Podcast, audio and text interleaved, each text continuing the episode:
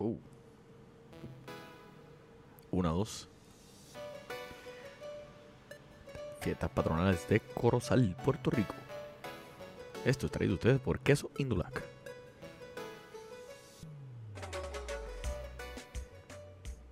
Empezamos. Empezamos. Vamos allá. Sí. Muy buenas y bienvenidos a este al podcast más original, más creativo, más fuerte en información fantastística, el de Fantasy Deporte en esta la edición 213, mi gente, en el primero de julio, el primero de julio, ¿cómo habrá, cómo, cómo habrá sido ese primero de julio? Transmitiendo directamente aquí desde la la caja donde estoy viviendo en estos momentos, tu servidor Manny Donate. Y a mi lado, mira, a mi lado no hay ningún codelincuente hoy. No, no tenemos al JP de nuevo. ¿Por qué? ¿Por qué? ¿Saben por qué? Porque el hombre no está haciendo su trabajo. O ¿qué se cree él? ¿Qué se cree él? Que se puede ir puro para, qué sé yo, un mes y, y así, darse la vida y, no, no, no, no, no. Esto, ¿sabes? Esto definitivamente, ¿sabes? Joel, JP, prepárate. Tienes que, las, tienen que pagar para atrás. Pero espero que la estés pasando bien y sean tremendas vacaciones para ti y tu familia. Hablando a todos los codelincuentes y sospechosos allá afuera, saludos. Gracias por darse la bienvenida a otro episodio que le voy a llamar El Medio Pocillo. Aquí yo solo. Recuerde que siempre pueden comunicarse con nosotros por los medios de Instagram, Twitter y Facebook. Y mira, si comparten, si comparten este podcast con alguien, eh, escríbame que les voy a mandar un cambio ahí de feliz cumpleaños, ¿viste? De Fantasy Deportes. De gratis, de gratis. Bueno, brincando rápidamente aquí a como siempre, hablamos un poquito del torneo de Fantasy Deporte Béisbol que se está dando súper, súper caliente. Estamos bien cerca ya de lo que son los playoffs para todos aquellos que les gusta escuchar el podcast para seguirnos por este torneo. Mira, ¿Quién está en primer lugar en la liga? Pues obviamente, aquí tu servidor eh, Fantasy Deporte y es que en realidad el equipo ahora pues em, está un poco, eh, estamos un poquito nerviosos con esto de Jordan Álvarez esta semana ayer con una lesión eh, chocando con Peña para coger un bombo, estuvo afuera y el señor Acuña ha estado un poquito adolorido. Supuestamente va a comenzar hoy viernes de nuevo en esa alineación de Atlanta.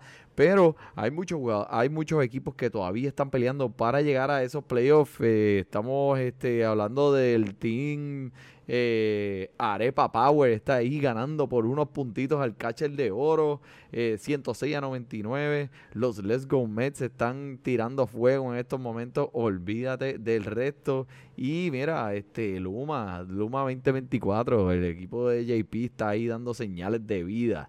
Oh, y los Tampa Modocs también están ahí al frente en contra de Team Ecuador, Acuña. So, hay muchos equipitos que están ahí tratando de darse, darse cita a ese torneo de playoffs después que la temporada regular termine. Son 10 equipos, está bien encendido, bien encendido. Bueno, pero este comenzando así con noticias, como siempre, eh, no fantasy relevantes de esta semana. Vimos, vimos muchas cosas que en realidad eh, de, ellos hacen el check en todos los cuadrados. Vimos una trifulca, vimos un no-hitter. O sea, ¿qué más podemos pedir?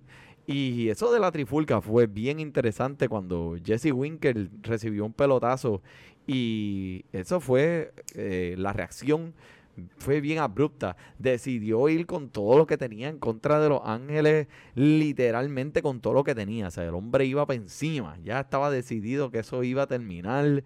O sea, eh, rodeando en el piso ahí, eh, en la trifulca. Ocho jugadores fueron suspendidos de esta trifulca. Niños llorando en las gradas. Jesse Winker sacándoles el dedo a todo el mundo en el público. Se fue eh, un relevista de Los Ángeles, Archie Bradley se rompió el codo tratando de salir del doga para entrar a esta pelea. o sea, el hombre salió a pelear y en verdad estaba peleando con la misma pared él solo. Pero, tiache, o sea, esto fue a otro nivel. Así que eh, fue, si no lo han visto, búscalo en YouTube, eh, póngalo así mismo. La trifulca entre, entre el equipo de Seattle y el equipo de Los Ángeles, de a los Angels de Los Ángeles. Así que eh, fue, fue tremenda experiencia. Pero este, ¿ustedes creen que tú crees? Unos puntitos negativos para la gente que está envuelta así en las trifulcas. Unos puntitos negativos de fantasy, imagínate eso. ¿Y qué podemos decir del no-hitter? Pues los Yankees recibieron este no-hitter cuando Cristian Javier hizo sufrir a esa peligrosa alineación de los Yankees. Y el hombre está tirando esta semana, eh, eh, esta, esta temporada es fulminante. Eh, me siento muy optimista que este lanzador seguirá poniendo los números con, con bien altos, especialmente con esa tasa de ponches que tiene en estos momentos. Y después de esto, al otro día, José Urquidi tiró una joya en contra de los mismos Yankees. Oye, esto, este, Houston, este equipo de Houston tiene el numerito de los Yankees, ¿verdad? Tenía un no hasta la sexta entrada. Y en la, solo permitiendo un hit y una carrera en siete entradas. El hombre, pues, José Urquidi, que todos sabemos quién es José Urquidi cuando se trata de fantasy. El hombre tiene un era por las nubes, permite muchos honrones, no poncha muchos bateadores. Pero por el lado positivo, lo que te puedo decir es que pues el hombre juega para el equipo de los Houston Astros y ellos ganan mucho. Así que vas a ver las W como quieras ahí. Otra noticia no fantastitística esta semana. Eh, ya, pero. Mira. Llegó, llegó el cartero. JP, JP. No, no, no. Eso no es JP. Freddy Freeman esta semana salió a relucir que votó a su agente. ¡Fuera! Gracias, don Francisco, gracias. El hombre votó a su agente por negociaciones pobres que hicieron sus agentes con el equipo de Atlanta. Y ¿cuántos fantasy, cuántos puntos de fantasy es esto? Votar a tu agente, ¿verdad? Debería él entonces una puntuación para eso. El reporte dice que Freddy Freeman sí quería volver a Atlanta y sus agentes provocaron que un disgusto con el equipo y el equipo decidió mirar hacia adelante y no buscar los servicios de Freddy y tener a Matt Olson como primera base. So, ¿qué hizo Freddy Freeman? Pues el hombre pues se está representando él mismo y pues mi consejo para el hombre es que mira, eh, tenga cuidado porque cuando yo traté de hacer eso en la corte no me funcionó. Eh, moviéndonos hacia las lesiones, eh, encontramos en una parte de esta temporada donde Ronald Acuña, Bryce Harper, Mookie Betts, Fernando Tati, ninguno de estos jugadores están disponibles. Todos high picks, todos altos picks en tu draft. Este momento, pues, obviamente es muy inoportuno para la liga porque ya estamos tan cerca del fin de semana de Juego de Estrellas, donde todos estos jugadores que acabo de mencionar son las estrellas del Juego de Estrellas.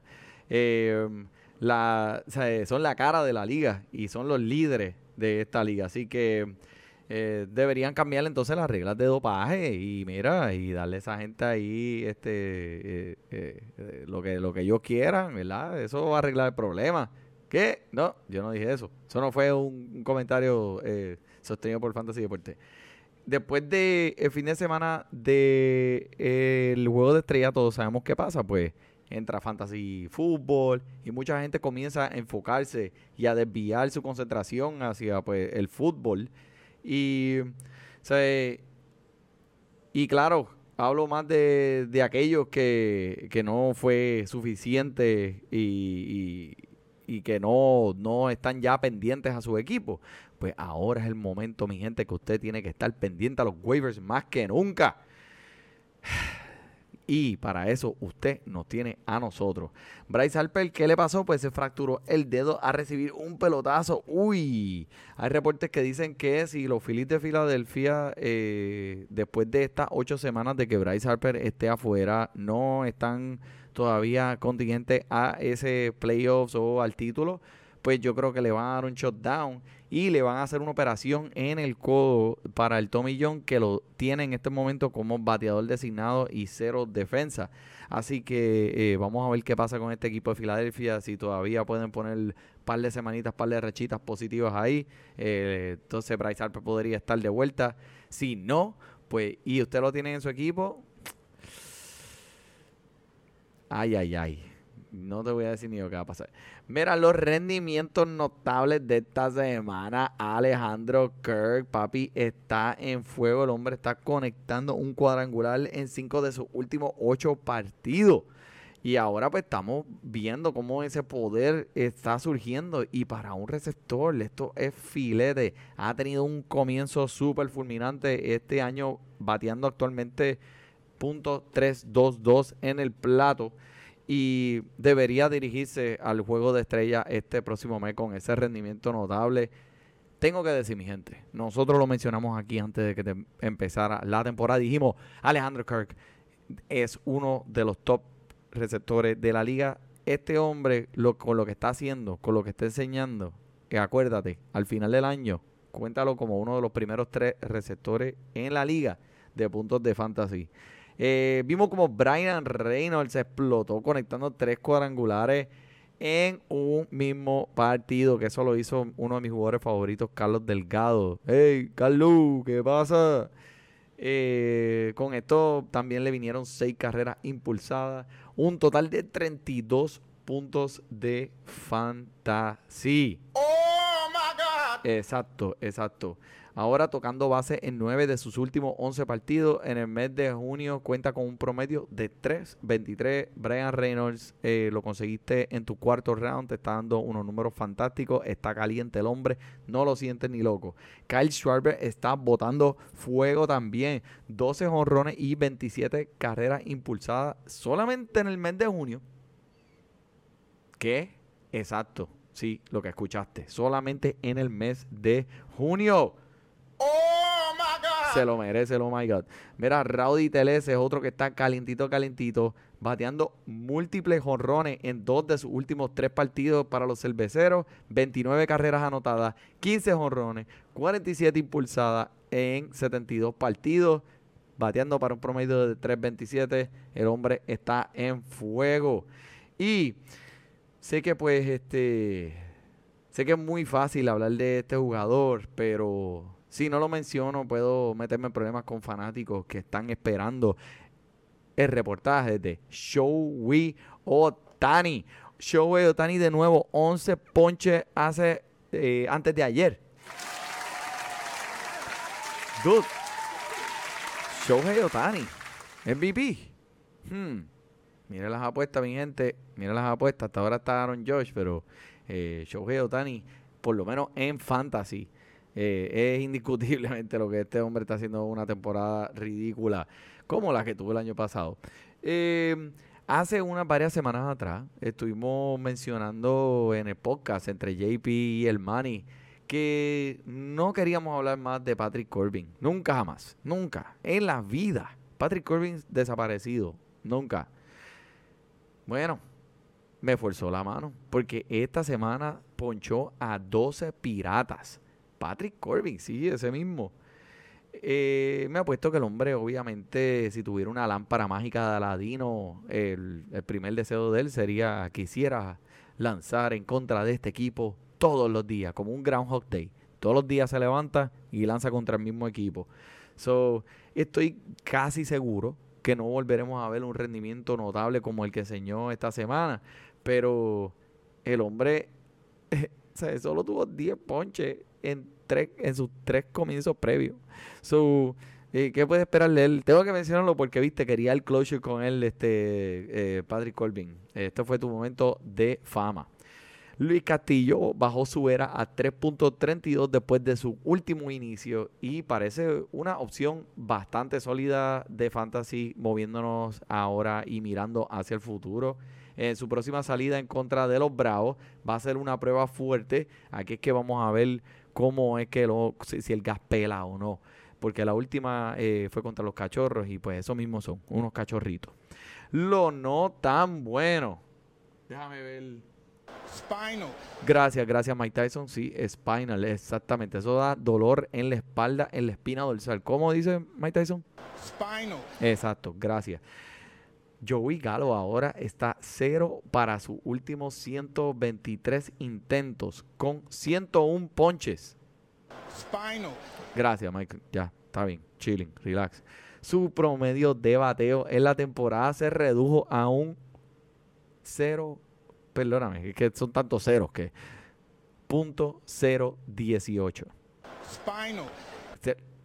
Sí, está eso, momentito. No le dejen el suelo, déjalo parar, muchacho. Spinal. Está bien, ok, ok. Mira, pues entonces, eh, moviéndonos hacia adelante, vamos a movernos a algo más positivo. Eh, el primer cambio de la temporada le abrió las puertas a los marineros de Seattle con eh, esto estuvo, me, gusta, me gusta ver estos cambios. Ahora que nos estamos acercando allí más a, agosto, la fecha se está acercando, varios equipos van a empezar a cargarse más con el power para poder hacer una corrida hacia el final. Eh, Vini Pascuantino que es otro prospecto llamado a las mayores eh, esta semana y el hombre es mejor conocido como el desayuno italiano y estuvo un poco estuvo un poco lento en el mes de junio, pero si miramos la foto completa y sus números completos, el hombre está batiendo 2.85 con 18 cuadrangulares en las menores. Le gusta caminar, o sea, que es paciente en el plato y no se poncha mucho. So, debería tener más oportunidades al plato ahora que Santana está afuera por ser cambiado y Salvador Pérez está en la lista de los lesionados. Y pues todos sabemos, los Royales pues no van para ningún lado. Eso, esa gente no va a ganar el campeonato este año. Eso no, no, no sabes. No te estoy mintiendo y tú sabes que no. Y ellos van a empezar a, exhibir más su potencial joven, su eh, granja local y su talento. Así que el hombre está disponible en 90% de las ligas de ESPN. Lo único que te pido es que le eches un ojo y que si tienes eh, un vacío en primera base, pues el hombre puede eh, llenarte, llenarte un pedacito ahí de, esos puntitos de fantasy. Eh, otro que está haciendo mucho ruido, Graham Ashcraft, que el hombre, otro novato, tuvo dos inicios hace, hace unas semanas atrás, pero tuvo una joya, en, una sólida, contra una sólida alineación de los Giants el viernes pasado. Ocho entradas y ocho ponches que fueron la mayor cantidad que ha tenido en sus siete aperturas. Y sin embargo, eh, tiene cuatro aperturas de calidad, eh, permitiendo un total de tres carreras ganadas entre ellos. So, el hombre está teniendo un rendimiento notable. Definitivamente, este chamaquito vale la pena mirarlo. A ver, y vamos a ver cuánto está. Vamos a ver rapidito aquí, Graham. A Graham Ashcraft está disponible, mi gente, en más de 80% de las ligas de fantasy. Así que si tiene un hoyo, búsquelo el martes en contra de Miss New York Mets. A lo mejor no lo debe poner porque mis Mets están calientes. No están calientes nada. Pero eh, van a estar, van a estar. Sí, te lo prometo. Y ahora, como último, tenemos a no sé si lo has escuchado, Spencer Strider, el hombre, el miembro de el lanzador de los Bravos de Atlanta, que su último partido hizo todo lo que pudo, manteniendo esa fuerte alineación de los Dodgers fuera de la pizarra durante seis entradas. Y obviamente fue un comienzo nítido para el joven. Después que tuvo una noche en la que permitió seis carreras allá en su última salida. Eh, pero este estaba promediando 95 millas por hora en 96 lanzamientos. Y ahora mismo en esta temporada con una marca de 3 y 2, con un era de 3.02 en 6 juegos iniciados. Su próximo enfrentamiento es contra los Rojos mañana. Y como diría el tío JP, me gusta, Manny, me gusta, me gusta. Un 47% disponible en las ligas de ESPN. Y lo más que me gusta de todo, como dice el tío JP, me gusta, Manny, me gusta, es que cualifica para el encasillado de relevista.